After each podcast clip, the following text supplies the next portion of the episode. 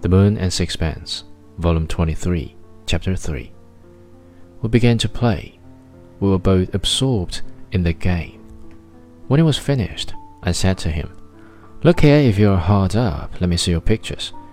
If there's anything I like, I'll buy it. Go to hell, he answered. He got up and was about to go away. I stopped him. You haven't paid for absinthe, I said, smiling.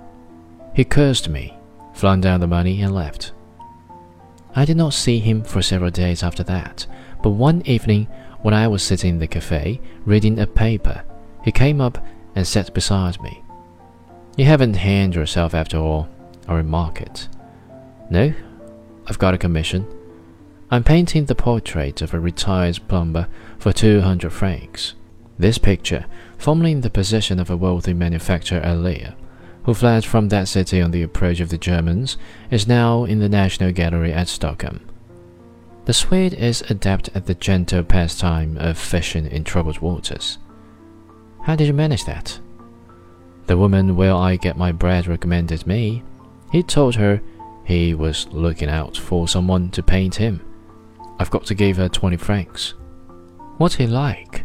Splendid. He's got a great red face like a leg of mutton, and on his right cheek there's an enormous bow of long hairs growing out of it.